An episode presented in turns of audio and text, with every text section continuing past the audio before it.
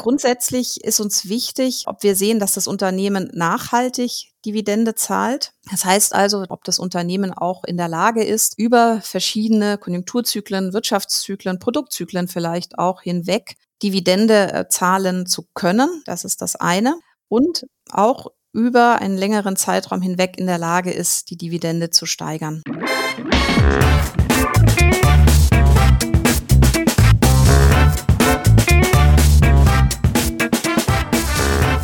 Begrüße euch super herzlich zum Her Money Talk, dem Geld- und Karriere-Podcast für Frauen. Heute sprechen wir über Dividendenaktien. Ein Thema, über das man recht schnell stolpert, wenn man sich mit Einzelaktien bzw. Aktienfonds oder ETFs, die in Aktien investieren, auseinandersetzt. Als Dividende nochmal für alle bezeichnet man eine Gewinnausschüttung, also wenn das Unternehmen, an dem man sich beteiligt hat, beim Aktienkauf einen Gewinn erzielt und diesen an die Anlegerinnen ausschüttet. Wir wollen heute mal genauer hinterfragen, welche wichtige Rolle Dividendenaktien vor allen Dingen bei einer Ruhestandsplanung spielen können. Ich finde persönlich, das ist ein oft unterschätzter Aspekt. Deshalb ist es uns heute eine ganze Folge wert. Und darüber spreche ich mit einer, die sich super gut auskennt, äh, Helen Windischbauer. Sie ist Head of Multi-Asset Solution von unserem Partner, dem Vermögensverwalter Amundi. Amundi ist uns ja sicher, äh, ist euch ja schon bei uns bei Hermanni schon öfter begegnet. Sie sind der größte Vermögensverwalter in Europa, haben ein sehr großes Angebot an Fonds und ETFs und äh, mit Helene jemand, die sich super gut auskennt und sehr viel Ahnung hat. Von daher, liebe Helene, erstmal herzlich willkommen bei uns im Podcast. Ja, vielen Dank. Ich freue mich auch heute hier zu sein. Du bist ja Head of Multi-Asset Solutions. Vielleicht für alle, die jetzt nicht so in unserem Lingo drin sind, What is Multi-Asset Solutions? Ja, zum einen äh, bin ich verantwortlich für das Management hier in Deutschland unserer Multi-Asset-Produkte, beziehungsweise, und das sagt auch schon der Titel, für die Multi-Asset-Lösungen.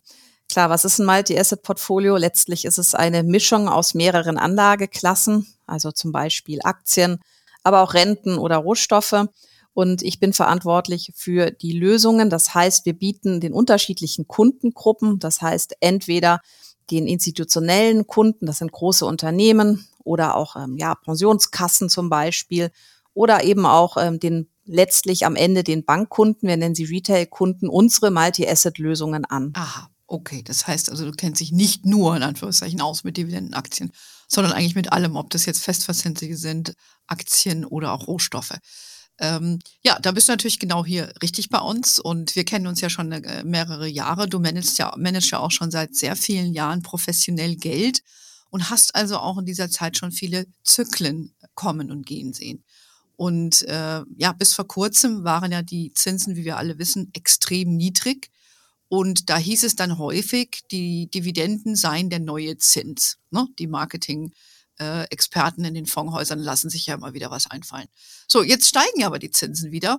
Ähm, welche Bedeutung hat denn Dividenden dann jetzt für eine Aktienanlegerin? Ja, wie du richtig sagst, ähm, derzeit haben wir einen, einen sehr besonderen Markt. Der ist äh, dadurch gekennzeichnet, dass wir auf der einen Seite ähm, ein verändertes Zinsumfeld äh, haben. Das heißt, durch die gestiegene Inflation im letzten Jahr und auch in diesem Jahr haben die Notenbanken reagiert und entsprechend die Zinsen erhöht. Das hat natürlich entsprechende entsprechende Folgen für die Assetklasse Anleihen gehabt. Das heißt, wir haben ja sehr starke Kursverluste gesehen. Parallel dazu haben wir aber auch Rezessionsängste plus diese veränderte Zinslandschaft ihre Auswirkungen auf die Aktienentwicklung gehabt. Hier haben wir eben auch in diesem Jahr ähm, sehr starke Performanceverluste. Also es hat sich, hat sich einiges getan. Und wie du richtig hm. fragst, was heißt denn das jetzt für unsere Dividende als äh, damalig äh, neuer Zins? Ähm, zum einen ist es schon so, dass die Preissteigerungsraten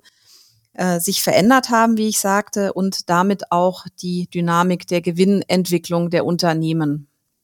Denn es ist so, dass zum einen die Nachfrage sich leicht verändert. Das ist eine Komponente der Gewinnentwicklung von Unternehmen, aber sich auch die Inputkosten, also die die Kosten, die die Unternehmen haben, um Produkte zu produzieren, natürlich mit der Inflation sehr hm. stark hm. gestiegen sind. Das hat eine Bedeutung auf deren Margenentwicklung und letztlich natürlich auch auf deren Gewinn. Also man sieht hier schon ähm, Effekte dessen, was wir ähm, in der großen globalen Weltwirtschaft beobachten. Ähm, allerdings ist es so, dass die ähm, Dividendenrendite, wenn man sich das mal genau ansieht, ähm, beispielsweise für den Eurostox 50, das heißt also für den ähm, Aktienindex der ähm, Euro-Länder, wenn sich die Dividendenrendite des Eurostox 50 ansieht, liegen wir immer noch über drei Prozent. Und äh, wenn man das nun in Relation zu den Anleihen sieht, also das, was wir auf der, sagen wir mal, auf der Staatsanleihenseite verdienen könnten im, im Euro-Land, sind wir da ähm, noch mit der Dividendenrendite drüber. Also hier ist tatsächlich die Abwägung immer noch interessant, denn auch hier diese drei Prozent ist der Durchschnitt, bezieht sich auf den Durchschnitt aller Unternehmen in diesem Euro-Land-Aktienindex. Also es gibt dann natürlich mhm. äh, Unternehmen, die eine höhere Dividendenrendite ausschütten und Unternehmen, die eine niedrigere Dividendenrendite haben. Mhm. Ähm, das ist ja schon interessant, was du sagst. Ich meine, wir denken ja, wenn wir an Inflation denken, ja immer erstmal nur, was es uns mehr kostet. Ja, aber wie du eben auch schon gesagt hast, die Unternehmen kaufen ja auch teurer ein und äh, sind auch nicht immer in der Lage, die Preise dann irgendwie auch durchzusetzen, so dass äh, man, man befürchten muss, dass dann die Dividende künftig sinkt. Ist das eine Sorge, die du hast? Ich meine, drei Prozent, wenn man die bekommt, ist das ja gar, hört sich ja erstmal nicht schlecht an. Ähm, ne, wie du sagst, eine mehr, eine weniger, aber habt ihr Befürchtungen, dass das so bleibt oder dass es ähm, eher Bedenken gibt, dass die sinkt? Also grundsätzlich kann man schon sagen, dass Dividendenaktien auch in ähm, dieser etwas unruhigen Kapitalmarktzeit ein Sicherheitsanker für den, für den Anleger ähm, darstellen kann. Ähm, denn diese Dividendenzahlungen, die man, und da muss man genau hingucken, die man belastbar von Unternehmen erhalten kann, äh, bieten ja nichts anderes als eine äh, sehr kalkulierbare Auszahlung. Und deshalb ähm, ist es schon mhm. nach wie vor so, dass Dividendenaktien einen Sicherheitsanker ähm, ähm, darstellen können. Nachher müssen wir mal in unserem Gespräch mal genauer angucken, was denn ähm, für Dividendenaktien ähm, sinnvoll wäre, auszuwählen, auf welche Kriterien man zu achten hat, um vielleicht auch diesen Sicherheitsanker für sich im Portfolio ähm, verankern zu können. Genau, weil darum geht's ja eigentlich. Ähm, wer, wer ist denn jetzt für dich so jemand, äh, der so traditionell Dividende immer zahlt, wenn man so ein bisschen eine Verlässlichkeit haben will? Also traditionelle Dividendenzahler ähm, bezeichne ich immer, sind Rast-Unternehmen. Rast. Rast, ja, was heißt das? Rast, das im Prinzip ist es äh, einfach eine Abkürzung für, für vier unterschiedliche äh, Sektoren. Und zwar ist zum einen ähm, aus dem Immobiliensektor, also Real Estate. Hier kommen wir zu dem R, also das sind zum Immobilien. Okay. Ja, das sind dann Aktien von Immobilienunternehmen. Äh, das U sind die Versorger, Englisch Utilities. Äh, mhm. Das sind dann ähm, auch traditionelle Dividendenzahler. S sind Unternehmen, die Grundbedarfsgüter herstellen, beispielsweise Seife, ja, oder Klopapier. Ähm, und äh, das würde dann quasi das S, Staples auf Englisch, äh, bedeuten. Und T sind Telekommunikationsunternehmen. Also Im Prinzip sind das sehr traditionelle Unternehmen, die Dividenden zahlen. Hinzu kommen aber auch noch Finanzwerte. Die zahlen oft auch, äh, also die Unternehmen der fin aus der Finanzbranche zahlen oft auch eine sehr hohe Dividende. Mhm. Okay, das sind so traditionelle Titel, wo man hinguckt, wenn man äh, Dividende haben möchte, weil die eben bewiesen haben, dass sie das in der Vergangenheit gezahlt haben und solche Tech-Werte wie die Amazons dieser Welt oder die Googles dieser Welt, die wären dann nicht erste Wahl. Weil die zahlen keine Dividende. Oder hat genau. Google jemand schon Dividende gezahlt? Wüsste ich nicht. Also in der Tat, um das, um das vielleicht nochmal genauer zu erläutern, hast du recht. Im, Im Prinzip sind das Unternehmen, die ich jetzt gerade erwähnt habe, die wirklich bewährte, alte oder bewährte, alt, ähm, schon sehr lange belastbare Geschäftsmodelle anbieten und die auch ähm, diese Belastbarkeit in ihren Geschäftsmodellen über viele Jahre hinweg äh, schon gezeigt haben. Ähm, es sind aber auch Unternehmen, die oft einen sehr großen positiven Cashflow haben, also die einfach äh, einen sehr hohen äh, Überschuss an Liquidität haben, die ähm, entsprechend ausgeschüttet werden kann.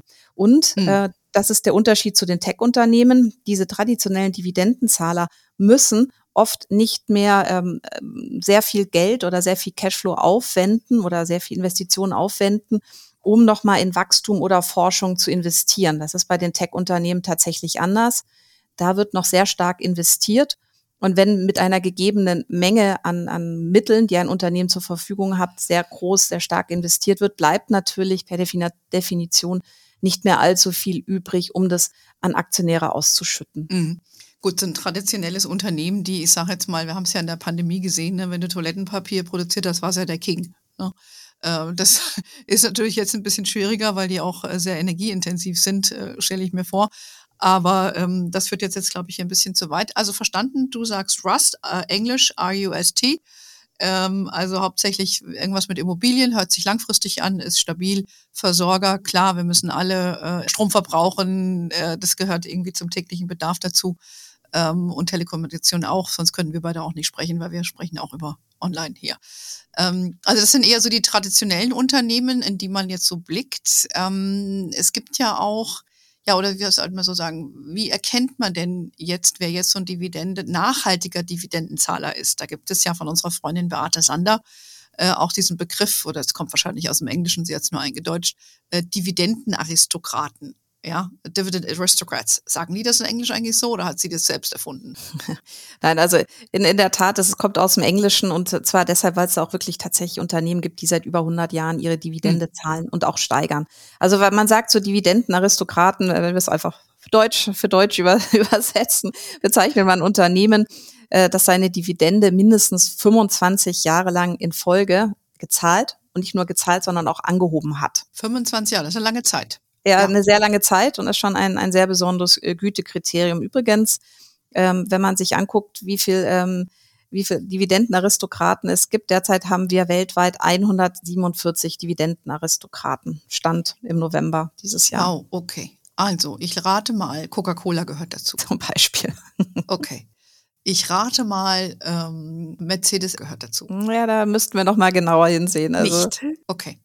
Aber ich glaube, man versteht so ein bisschen, was für Unternehmen das sind. Ja, große genau. bekannte Marken, die es schon ein bisschen länger gibt, weil äh, so die Amazons dieser Welt, da kann man von Glück reden, wenn es die überhaupt schon 25 Jahre gibt. Genau, genau. Okay, verstanden. Wusste ich jetzt auch nicht. 25 Jahre müssen die das machen, äh, stetig zahlen, nicht aussetzen und wenn geht, immer noch erhöhen. Ja, es ist schon eine besondere Leistung, denn äh, gerade was wir im Corona-Jahr 2020 gesehen haben, dass tatsächlich viele Unternehmen aufgrund der Unsicherheit äh, ihre Dividendenzahlung ähm, gekürzt, wenn nicht sogar ausgesetzt haben im, im Corona-Jahr, obwohl es vielleicht rückblickend gar nicht nötig gewesen wäre. Das heißt also, um diesen Titel Dividendenaristokraten zu bekommen, ist es schon eine besondere Leistung, auch ähm, mit der Stabilität der, der eigenen Produkte, des eigenen Geschäftsmodells, ähm, der, der Vorreiterrolle vielleicht von, von einigen Produkten oder der Marktbeherrschung äh, oder Herrschaft zu sagen, ich mhm. kann meine Dividende weiter zahlen, auch im Corona-Jahr, und ich kann sie sogar noch erhöhen. Mhm. Ja gut, ich finde es auch eine, eine, eine Ausdruck des Wertschätzungs gegenüber der Aktionäre. Ja, äh, dass man nicht einfach das jetzt einkassiert und ähm, sondern eben sagt, man möchte die Aktionäre auch weiterhin belohnen, vielleicht dann mit etwas weniger, aber sie nicht ganz vergisst. Das ist für mich zum Beispiel auch so ein Thema. Und man hat aber auch in der Corona-Zeit gesehen, dass es auch eine sehr politisch aufgeheizte Debatte gab. Ich erinnere mich noch dran, ich glaube, die Lufthansa war es oder äh, auch andere Unternehmen, die eine Dividende zahlen wollten und mussten sich dann dafür rechtfertigen, äh, weil sie dann Staatshilfe in Anspruch genommen haben und so weiter. Ähm, fand ich eigentlich auch eine ziemlich irre Debatte, weil diese Unternehmen ja eigentlich die Vergangenheit ausgeschüttet haben und nicht, was der Iststand war. Weiß nicht, wie, wie ihr das so warm genommen habt damals. Ja, es ist richtig. Also das ist schon ähm, eine große Diskussion entstanden, auch viel bei vielen Finanztiteln äh, im Corona-Jahr, dass auch äh, von der Finanzaufsicht oder auch von der von den Zentralbanken auch ähm, angemahnt wurde, vorsichtig zu sein. Das heißt, äh, wie du richtig sagst, da, da muss das Unternehmen schon sehr viel Selbstbewusstsein in und nochmal Vertrauen in das eigene mhm. Dasein, mhm. in das eigene Wirtschaften haben, um zu sagen, ähm, ich, ich bleibe bei meiner Dividende und ich erhöhe sie auch noch. Mhm. Wenn ich jetzt Anlegerin bin und sage, hey, ich interessiere mich dafür, ich, ich gucke mir mal an so, so ein Dividendeninvestments. Was sind so Kriterien, die jetzt du als Profis anlegst, um dir so einen Titel rauszusuchen, der so stets eine Dividende zahlt oder dir verspricht, eine zu zahlen? Also es gibt mehrere Kriterien. Ähm, wie ich normalerweise vorgehe, ist, dass ich mir das Unternehmen, in das ich investiere, also dessen Aktien ich kaufe, mir nach bestimmten Kriterien sehr, sehr genau ansehe. Also grundsätzlich gerade, wenn es um Dividendeninvestments geht, schaue ich mir an, ob die Firma beispielsweise eine sehr gesunde, solide Bilanz hat, ob dieses Unternehmen solide Finanzen hat, das heißt nicht mhm. ähm, allzu viel Verschuldung beispielsweise. Dann aber auch, und da ist es wichtig, das Gespräch äh, mit den Unternehmenslenkern, Lenkerinnen zu suchen, ähm, auch abzuklopfen, ob der Wille da ist und auch der Fokus da ist der Unternehmensführung, die Ausschüttungspolitik, also die Zahlung der Dividenden, ähm, zu verfolgen und auch aktiv mhm. zu steuern. Wir mhm. von der Mundi haben natürlich die Chance, dadurch, dass wir in Europa der größte ähm, Asset Manager sind, wir die Chance, äh, den Kontakt mit den Unternehmen ähm, sehr eng pflegen zu können ähm, und auch hier in unseren Unternehmensgesprächen mit dem Management diese Themen wirklich nachfragen zu können. Vielleicht nochmal einen Schritt zurück. Mhm. Grundsätzlich äh, ist uns wichtig, äh, ob wir sehen, dass das Unternehmen nachhaltig Dividende zahlt.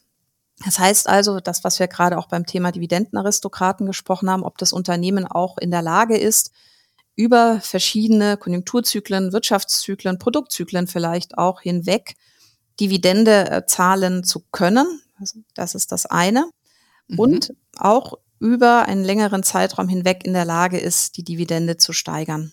Das sind wichtige Kriterien, auf die wir bei der Auswahl achten. Okay, das fragt ihr gezielt nach, guckt euch die Finanzen an. Äh, aber ich finde deine Sache, was du eben sagtest, auch das Commitment, wollen die das überhaupt oder ist denen das egal? Äh, auch eine ganz wichtige Frage, ähm, weil es scheitert ja manchmal vielleicht auch am Willen des wechselnden Vorstands, weil es ist ja auch nicht immer derselbe dann da. Ne? Das kommt ja auch vor, dass es da Wechsel an der Spitze gibt. Ähm, Genau. Was also, macht ihr dann, wenn, wenn das nicht eintrifft, was ihr versprochen habt? Stoßt ihr die Aktie ab? Ja, es kommt, es kommt letztlich drauf an, für welche Lösungen oder für welche Produkte wir welche, bleiben wir mal bei den Aktien, ähm, ausgewählt haben. Und äh, in der Tat, ich bin da schon relativ konsequent. Also wenn das hm. nicht eingehalten wird, ähm, was wir gehört haben von dem Unternehmen, was verlautbart wurde, jetzt mal um es allgemein zu halten, ähm, dann dann ist schon ähm, ein guter Rat äh, zu sagen, ich bin da konsequent und ich verkaufe, ich verkaufe den Titel. Mhm. Ähm, denn es ist schon, schon wichtig, du sprachst es auch gerade an, wenn wir einen Wechsel im Management haben, hier auch nochmal den, klar, den Kontakt natürlich sofort zu suchen dann nochmal nachzuhaken, gibt es eine Veränderung ähm, in, in, der, in der Geschäftssteuerung, denn das hatten wir auch schon vorher angesprochen, denn wenn ähm, ein, ein Management nun sagt, äh, sie möchten in einem Bereich stärker investieren, hat das natürlich auch wieder eine direkte Auswirkung über die Möglichkeit, über die Fähigkeit, dann auch eine Dividende weiter auszahlen zu können. Hm. Naja, schon, also muss man schon genau hin, hinschauen und hinterfragen und das machst du ja auch. Äh, als, als Profi ist das ja deine Aufgabe. Jetzt haben wir es ja hier in unserem Podcast weniger mit Profis wie mit dir zu tun, sondern wir lernen ja von jemandem wie dir. Jetzt bin ich dabei und das war auch die Eingangsthese. Ähm, ich plane meine, meinen Ruhestand. Welche Rolle spielen jetzt aus deiner Sicht die Dividendenaktien in einem Portfolio? Was würdest du jemandem empfehlen, die entweder im Ansparprozess ist für ihre Ruhestandsplanung, wie aber auch jemand, die bereits im Ruhestand ist? Also zum einen ist es äh, ein wichtiger Beitrag meines Erachtens, äh, Dividende im äh, sagen wir, Ruhestandsportfolio ähm, aufzubauen und einzusetzen und investiert zu sein. Denn äh, was, was liefert mir letztlich eine Dividende in meinem, nennt es jetzt mal Ruhestandsportfolio? Letztlich ist es für mich ein relativ kalkulierbarer Ertragsstrom. Also es mhm. wird die Dividende ausgeschüttet und äh, das ist einfach eine, eine schöne Auszahlung, die ich einmal im Jahr oder halbjährlich, vierteljährlich, je nachdem, wie oft die Unternehmen ausschütten, dann auch tatsächlich äh, bekomme. Das zum einen. Ähm, zum anderen ist es auch interessant, denn Dividendenaktien sind ähm, ein bisschen ein, ein Risikopuffer im, im Portfolio. Denn also wir gucken nicht nur auf die Rendite, sondern wenn ich Portfolios aufbaue, gucke ich auch auf das Risiko. Und wir nennen es ein ähm, Rendite-Risikoprofil von den Portfolien. Und da ist es tatsächlich so, dass Dividendenaktien auch äh, dazu beitragen können, das Risiko zu senken. Denn vielleicht nochmal zurück, denn was sind Dividendenaktien? Das sind ja letztlich nichts anderes als Aktien von Unternehmen, die gezeigt haben, dass sie über bestimmte Konjunkturzyklen hinweg, Wirtschaftszyklen hinweg oder unternehmensintern Produktzyklen hinweg in der Lage waren, Dividende zu steigern und Dividende zu zahlen. Ähm, und das kann auch durchaus noch ein Kurstreiber für die, für die Aktie sein. Also von mhm. dem her bringt es hier mehrere Aspekte, so eine Dividendenzahler im, im Portfolio, die man nicht außer Acht lassen sollten. Was äh, vielleicht auch noch tatsächlich zu erwähnen ist, ist es leider nicht so, dass, wir hatten es auch angesprochen, dass nicht äh, jede Dividende, äh, jede Aktie oder jedes Unternehmen ähm, weiter Dividende zahlt. Es gibt durchaus Möglichkeiten, dass eben auch eine Dividende gekürzt werden kann oder eine Dividende ausfallen kann. Mhm. Auch hier ist es wichtig, tatsächlich sich genau anzusehen, was war der Grund dafür, warum wurde die Dividende gekürzt oder warum ist sie in diesem Jahr ausgefallen und äh, da ist es tatsächlich angeraten, dann auch konsequent zu sein und entsprechende ja, Umbaumaßnahmen im Portfolio äh, einzuleiten. Wenn ich noch nicht investiert bin und sage, ich möchte mein Ruhestandsportfolio erst aufbauen, gibt es natürlich verschiedene Möglichkeiten. Entweder ich investiere in, in einzelne Aktien. Ähm, da ist es aber tatsächlich so, äh, dass ich mir schon bewusst sein sollte, dass ich dabei bleiben muss, dass ich mir wirklich ähm, mindestens äh, vierteljährlich, wenn sogar nicht monatlich, äh, mir die Entwicklung des Unternehmens ansehen sollte, um dabei bleiben zu können. Wenn man das vermeiden möchte, ist es natürlich einfacher, auf Fonds zurückzugreifen. Am besten auch hier wieder über einen Sparplan. Das, das ist ja wirklich etwas, was wir auch äh, immer wieder angeben, dass es eine, eine sehr, sehr gute, intelligente Lösung ist, über einen Sparplan ähm, anzusparen. Und hier gibt es äh, entweder aktive Fonds, äh, die Dividenden zahlen, oder auch äh, ETFs, die sich auch auf dividendenzahlende Unternehmen äh, spezialisiert haben. Ja, finde ich eine wichtige Aussage, dass du eben sagst, und das ist ja der Charme an den Dividenden, selbst wenn Börsen wie diesen, die jetzt äh, schwankungsintensiver sind, kannst du trotzdem in den meisten Fällen auf eine Auszahlung zählen. Und viele dieser äh, Werte sind auch oft ein bisschen widerstandsfähiger. Sieht man ja auch an den Tech-Werten, die jetzt momentan ziemlich stark äh, gelitten haben. Gut, die sind auch wahnsinnig stark gestiegen. Aber es ist so ein bisschen so ein für das Ruhestandsdepot ein etwas mehr Ruhe ins Depot bringen. Ja, so würde ich ja. das jetzt mal sehen. Und ich, ich, ich finde auch, das wird unterschätzt. Diese Dividendenzahlung, muss ich sagen, habe ich selber auch gemacht, weil ich habe früher bei meinem, äh, bei meinem Depot da gar nicht groß drauf geachtet, was ich an, an, an Dividenden bekommen habe. Heute gucke ich genauer hin und ich glaube, wenn man das intelligent macht im Alter, ist das wirklich eine Ergänzung zu deiner Rente. Da muss man eben nur gucken, wann wird es ausgezahlt. Ich weiß jetzt nicht, bei den Fonds, ähm, glaube ich, gibt, wie oft gibt es eine Auszahlung? Halbjährlich, äh, weißt du das, oder vierteljährlich? Es ist komplett unterschiedlich. Mhm. Also zum einen gibt es tatsächlich äh, Fonds, äh, die sind thesaurierend, so wie es heißt im Fachjargon. Das bedeutet, dass die die Dividende tatsächlich wieder anlegen. Äh, ich würde dann tatsächlich, wenn ich den Ertragsstrom ja auch haben möchte, und deshalb investiere ich ja auch in Dividendenaktien, darauf achten, dass die Fonds ausschüttend sind. Also sei es, dass die ETFs ausschütten oder vor allem, äh, da ist es besser, sich sogar an den aktiven Fonds äh, zu halten, dass die aktiven Fonds auch äh, Dividende ausschütten. Und da ist es komplett unterschiedlich. Entweder einmal im Jahr, es gibt aber auch tatsächlich Fonds, die vierteljährlich ausschütten. Oder in Asien ist der Trend da, äh, Fonds äh, anzubieten, die einmal im Monat ausschütten. Ah. Mhm. Ja, das ist dann quasi wie eine Rente. Ne? Äh, das heißt, wenn ich jetzt mir so ein Portfolio aufbauen möchte, so ein Dividendenportfolio, dann nehme ich lieber einen tesorierenden Fonds oder ETF dass das immer wieder reinvestiert wird. Und wenn ich dann später schon von, der, von dem Ertrag leben möchte, dann suche ich mir eher einen ausschüttenden. Muss ich natürlich auch ein bisschen Steuern drauf zahlen. Das ist dann aber auch der Lauf der Dinge. Und äh, dann kann ich, äh, kann ich bei meinem Broker gucken, okay, welcher Auszahlungsrhythmus hat, hat dieser Fonds oder dieser ETF? Und äh, dann kann ich das wählen. Ich weiß, dass die Amerikaner zahlen ja in der Regel vierteljährlich. Hier in Deutschland ist ja immer die Saison, dass es immer im Frühjahr eigentlich dann äh, gezahlt wird. Aber ich glaube, ihr als Fondsmanager managt das auch so ein bisschen. Ne? Da kommt es vielleicht ein bisschen aufs Profil drauf an. Also da muss jeder ein bisschen genauer hingucken. Ja, in der ähm, Tat, in der Tat. Also die, die amerikanischen ähm, Aktie, Unternehmen schütten hauptsächlich vierteljährlich aus. In Europa ist es jährlich oder halbjährlich. Aber mhm.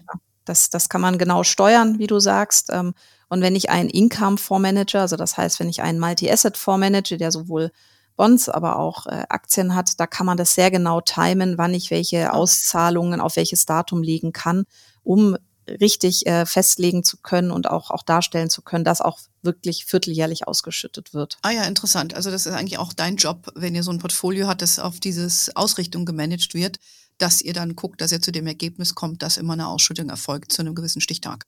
Hm, interessant. Genau. Ja, ja, weil ich glaube, viele wissen auch gar nicht, äh, wenn, oder man ist verleitet zu sagen, Fonds, ETFs und Aktien oder auch Dividendenaktien sind, dienen nur dem Vermögensaufbau. Und man denkt gar nicht so daran, welche Rolle sie spielen kann, wenn man im Alter ist, weil wenn man zu konservativ ist, dann bleibt eben noch äh, zu wenig Geld und zu viel Leben übrig. Das ist auch schlecht. Ja? Und von daher sollte man, finde ich, immer eine Aktienkomponente haben und da bietet sich auf jeden Fall sowas in dem Dividendensegment an und man findet sicherlich den einen oder anderen Fonds oder ETF bei euch bei Amundi. Ihr habt da ganz, ganz viele. Ähm, da würde ich euch einfach mal einladen, geht auf die Amundi-Webseite oder guckt bei eurem Broker.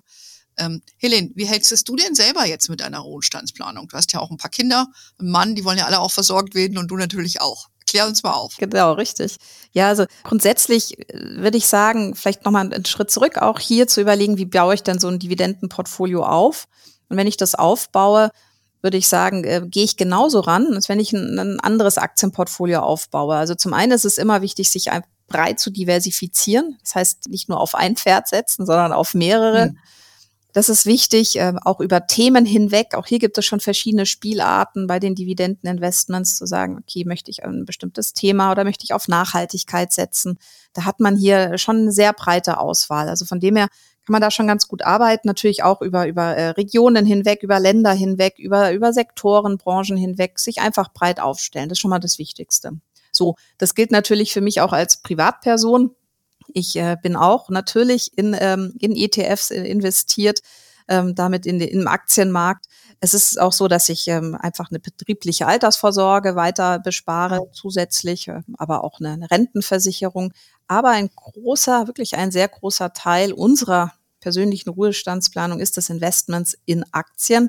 Denn mhm. Studien zeigen wirklich, selbst wenn es Jahre gibt, in denen auch die Aktienperformance leidet. Aber über den langfristigen Zeithorizont ist Aktie, ist ein Investment in Aktien letztlich das beste Investment, was man machen kann, mit der größten Performance-Rückzahlung. Wir sind beide Team Aktie und Team Fonds, Team ETF. I hear you. Das machen wir hier auch ähm, und vor allen Dingen äh, achtet jetzt künftig auch mal ein bisschen auf diese Dividende-Komponente. Ich danke dir, Helene, heute für deine Zeit und für deine Inputs. Ähm, und wer gerne auch ein paar Investment-Tipps haben will, wir durchleuchten ja solche Segmente regelmäßig, gibt es natürlich bei hermoney.de. Es gibt unseren Newsletter, der jede Woche kommt mit neuen Ankündigungen wie diesen, wenn tolle Frauen wie Helene wieder ihr Wissen zum Besten geben. Und wir sind natürlich auf Facebook, LinkedIn, Instagram. We are wherever you are. In diesem Sinne, have a wonderful day, everybody. Until next time und ciao und tschüss, Helene. Tschüss, vielen Dank für die Einladung.